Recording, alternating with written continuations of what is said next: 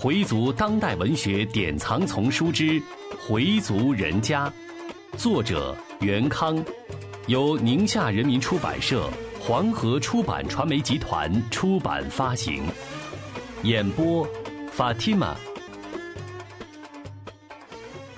第七十六集：问君几多愁。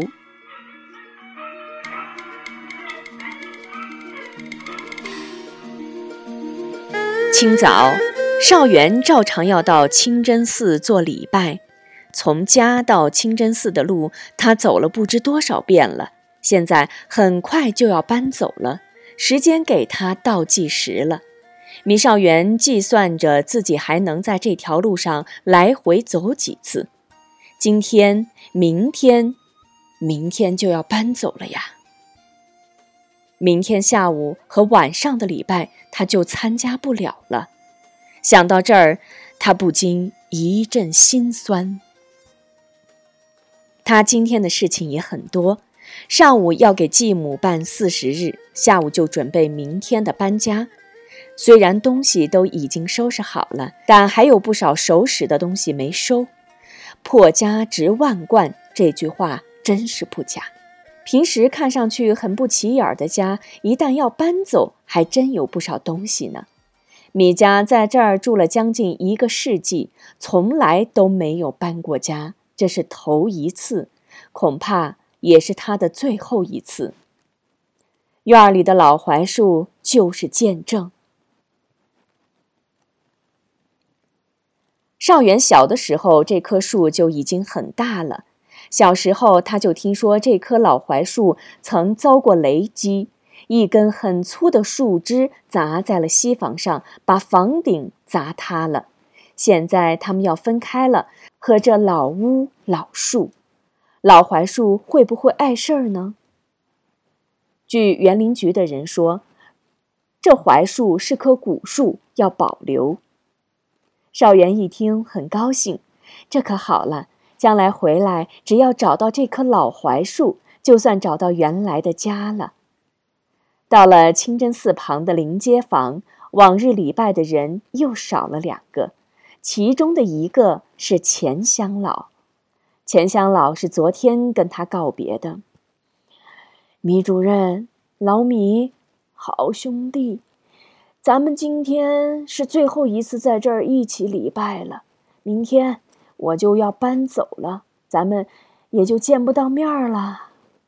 老钱说着，眼泪就流了下来。我们没有能力回迁了，孩子们家里负担也很重，我也就不再为难他们了。其实我跟你嫂子有一居室就够住了，可是要回迁的话，我们两口子连一居室也买不起。唉，这老房子，我敢说，就是住到我到归真的时候，它也塌不了啊。但没法子，人家要拆呀。少元安慰他：“老哥，咱们虽然咱们不在一块儿了，可心总在一块儿。”钱香老点着头：“托靠主，你去朝觐，我也不能送你了。”今天我就在清真寺这里为你送别吧。少元的眼睛也湿润了。钱大哥，我回来后一定去看您。您有什么难处就告诉裴东，他帮您解决。咱们以后还有的是机会见面，别伤心了，等着我回来。钱乡老住的是房管局的房，他已经退休多年。开发商给的钱也不够到外边买房的，子女们帮助他一部分，好歹买了套二手房，他也没有再装修，就直接搬了过去。老钱这一走，使米少元更加多了层伤感。米少元退休后，他们就一起礼拜，天天见面，两人无话不谈。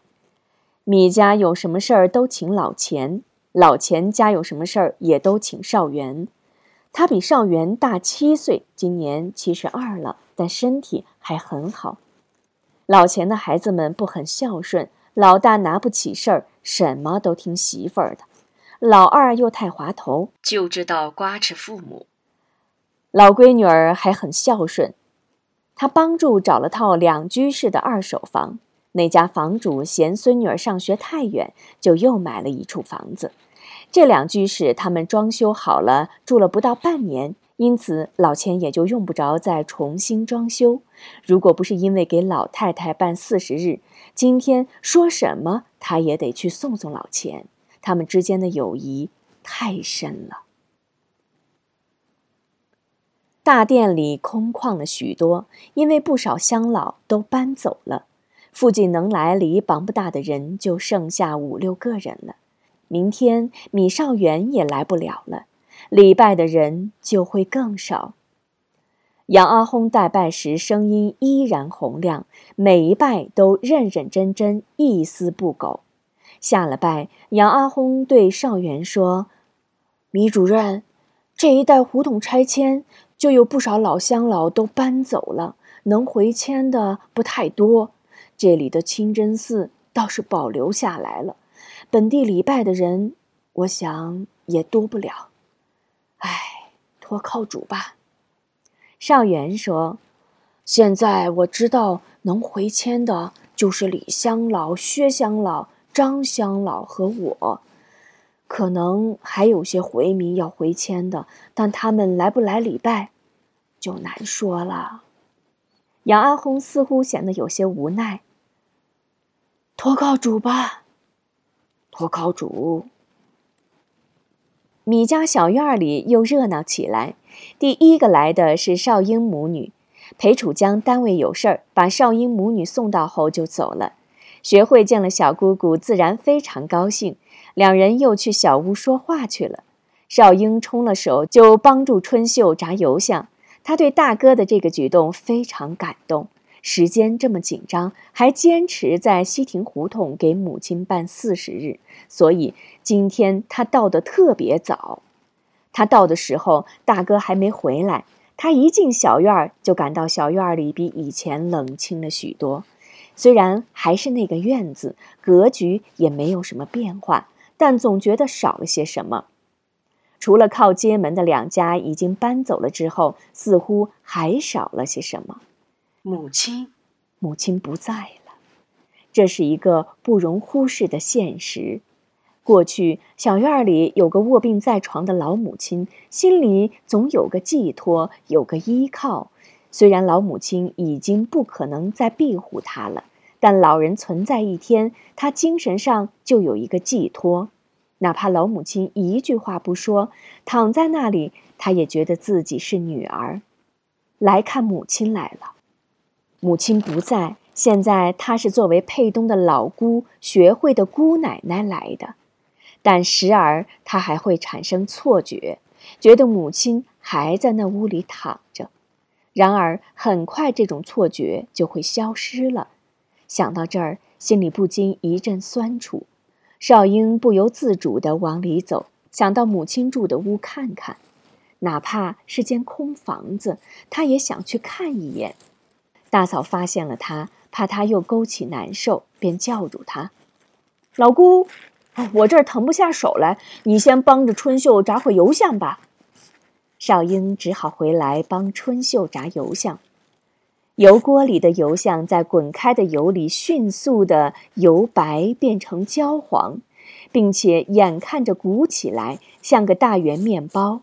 少英把炸好的油香放进一个大铝盆里，春秀又把一个擀成圆饼形的油香放进锅里。这一个也和前一个一样，先是四边开始隆起，中间像是一块盆地，很快中间也开始隆起。盆地消失，再翻一下，炸另一面，渐渐的，一个圆面包浮出来。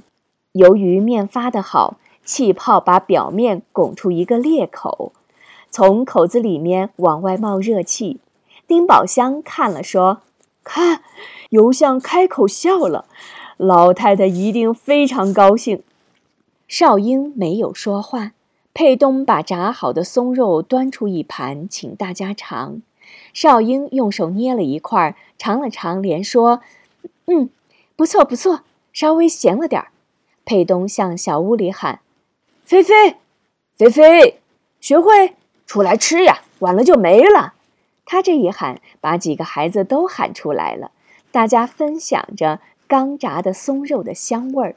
丁宝香在纳闷儿，对佩东说：“你爸爸今天是怎么了？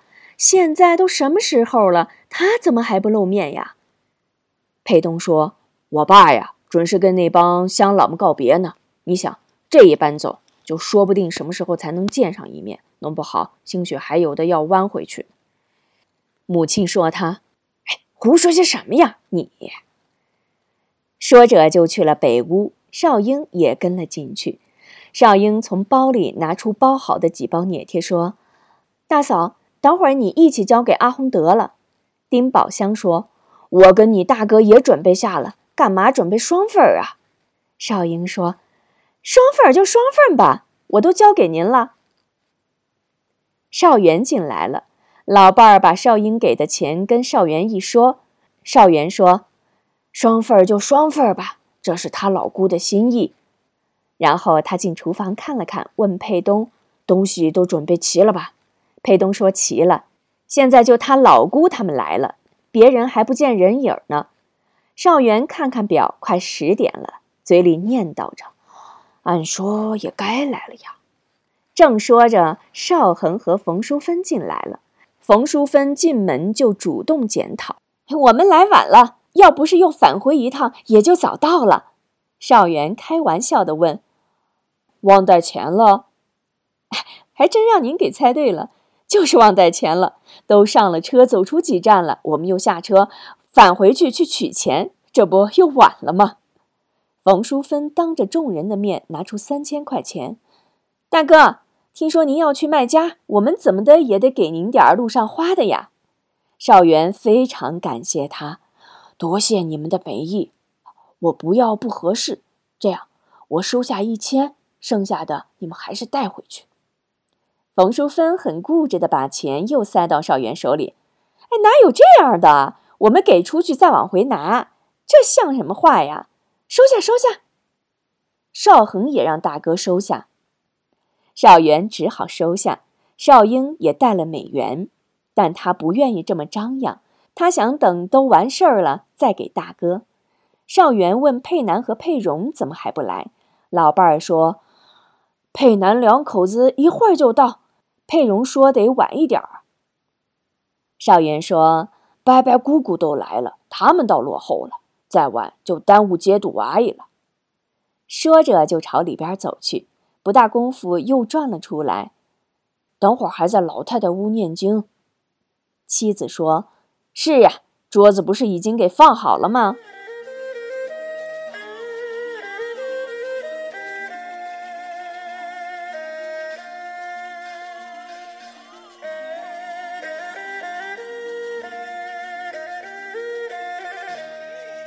少元又四处看了看，觉得自己没什么事情可做。就去找盖碗，不知怎么回事儿，手没拿好，这只碗掉在地上碎了。他觉得非常可惜。这只茶碗是父亲一直用的，父亲无常后，他就用它喝茶。现在这样的样式的茶碗已经看不到了。少元心里非常懊悔，这手是怎么了？老伴儿安慰他：“一个破茶碗，碎了就碎了。”干嘛那么心疼？少元很生气。你懂什么？这个碗伴随过两代人呢，要不碎，我还接着用它呢。今天怎么了？哪来这么大的火呀？少英赶快把大嫂拉到里屋。算了算了，为这么点事儿吵什么呀？丁宝香说：“你不知道他老姑。”这些日子，你大哥也不知道怎么了，说火就火，也没人招他惹他的。你说这是跟谁呀？少英说：“我看大哥谁也不跟，就都是让这拆迁给闹的。他心里烦躁，您呢就甭理他算了。”丁宝香还在说：“这搬迁也不是就咱们一家呀，左邻右舍不都搬了吗？”正说着。街门上一阵响，佩南进来了，自行车后面带着一个旅行箱。佩南进门就说：“对不起，对不起，各位，我来晚了。”少英说：“什么叫各位呀？一点大小都没有。”佩南忙说：“老姑，我又错了，忘了给您请安了。”说着就要模仿清朝时的礼节请安。冯淑芬过来一揪他的脖领子。进门就要耍贫嘴，还不快去干活去！少英说：“哎，我还当你早来帮你哥哥干活呢，闹了半天比我们还来得晚，赶快交代为什么才来。”佩南把老姑拉到一旁，小声说：“昨天晚上我们学开又去医院了，今天何金还在医院呢。我怕老爷子着急，就没打电话。何金让我一个人过来了。”您可别对我爸说，其他人也别告诉。还是头疼？不是，可能是感冒了。在哪家医院？儿童医院。这一完事儿，我就得奔医院。那我一会儿跟你一起去。您甭去了。那边冯淑芬在喊：“你们娘俩在嘀咕什么呢？”佩南，你还不快点上手帮帮我？少元也说：“也是的。”来了还不快点干活！少英没说什么，心里在想：学开这孩子身体怎么老有病呢？二婶命令佩南把所有要用的盘子都给我洗一遍。佩南冲二婶做了一个清朝人施礼的姿势，这 大家都笑了。佩南这样就是不让父母看出自己心里有事儿。父亲问：“怎么不把学开带来？”佩南一边刷盘子一边跟父亲说：“这孩子英语老跟别人差一块儿，何金这不又在找人给孩子吃小灶呢吗？”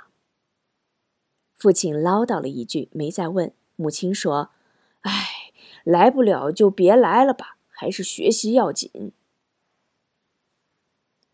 佩东把要炒的东西一样一样的都准备好，就等着阿轰了。他请示父亲，一会儿他就不过去了。等阿红念的差不多的时候，他就开始炒菜。那边接完赌阿姨，这边就开始上菜。咱们得抓紧点时间。少元答应，也行。又看了他一眼，一会儿你还走啊？你不是还要带你妈去看房子去吗？佩东啊了声，再没言语。今天佩东很不高兴。佩南叫了声大哥，他只用鼻子哼了声，没跟弟弟过话儿。他已经知道自己被骗的事情跟佩南有关，他万万没想到自己的亲弟弟也会参与进去。但佩东没有把这事儿告诉父亲，父亲要去卖家了，他不想在父亲走之前让他老人家心里添堵。今天少元的神色让人感到压抑，往常他不这样。给老爷子办周年时，他干什么都挺有精气神儿，什么事都是他拿主意，有他在，什么难办的事情都可以化解。老太太出买提时，他忙前忙后的张罗，果断而有章法，连最爱挑毛病的哈家也不得不佩服。然而今天他却有点蔫儿，不爱说话，像是对什么有不满。其实邵元并没有什么不满意，特别是邵恒和冯淑芬的表现让他很高兴，倒不在乎他们干多少活，而是一种心态的变化。要说不满意，只是对学开没来有些不满。然而这也不是影响他情绪的主要因素。那到底是什么原因让邵元情绪不好呢？谁也猜不出。少元自己也说不清楚。老钱的搬走，老屋的拆迁，自己所熟悉的老街老景再也不复存在，自己所熟识的人际关系也将消失，这些都是令他伤感的事情。再加上今天是给老人办四十日，他还能和往常一样高兴吗？少元是个内向的、有思想的。重感情的人，看到熟悉的街坊一个个都搬走，看到熟悉的街道胡同都将从此消失，少元内心的苦楚是难以形容的，也是无法排遣。杨阿訇和一个年轻的阿訇来了，少元迎了出去，把他们带进院儿，请到老太太原来住的屋里。这里的床和家具都已经处理完了，屋子里空荡荡的，只有一张圆桌和六七把椅子，桌子上放着只铜香炉，整个屋子都已经腾空了。少元把大家都召集到北屋，在地上铺上了条被子，小辈儿的都跪在地上，其他人都学杨阿訇的样子，把一条腿盘在椅子上。大家屏气凝神，静听杨阿訇的念经。本来就很安静的小院儿，此刻更显宁静。杨阿訇开始诵读《古兰经》，他的声音时高时低，抑扬顿挫，宛如一曲悲歌，在小院的上空萦绕盘旋。少元此时心里非常难受，这间屋里。他也曾给父亲办过四十日、百日和周年，如今又给继母哈氏办四十日，继母的百日和周年就得在外边办了。这次既是给继母办四十日，同时也是在向这百年老屋告别。请阿訇到家念经的场面，少元可以说是经历过多次了。但从来没有像今天这样感触那么多。阿訇的声音透着一种悲凉。少元两眼直视前方，谁也看不出他在倾听诵经，还是在想什么。少元的目光盯住窗外的山墙，老屋的房檐对着佩东西屋的山墙，山墙的灰坡已经脱落。露出了大小不一的砖头，他在向人们展示自己的苍老和衰败。但这破旧的山墙在米少元的眼里依然是美的，他跟这里的一砖一瓦都有着深厚的感情。假如不拆迁，他还准备买些白灰和麻刀，自己动手把这山墙再重新抹一遍。现在要拆，当然就没有这个必要了。北屋和对面的山墙还有两三米的距离，所以并不显多暗。夏天，老槐树的枝叶遮挡了太阳，北屋里十分凉爽。只是阴天下雨时，北屋才显得黑一些。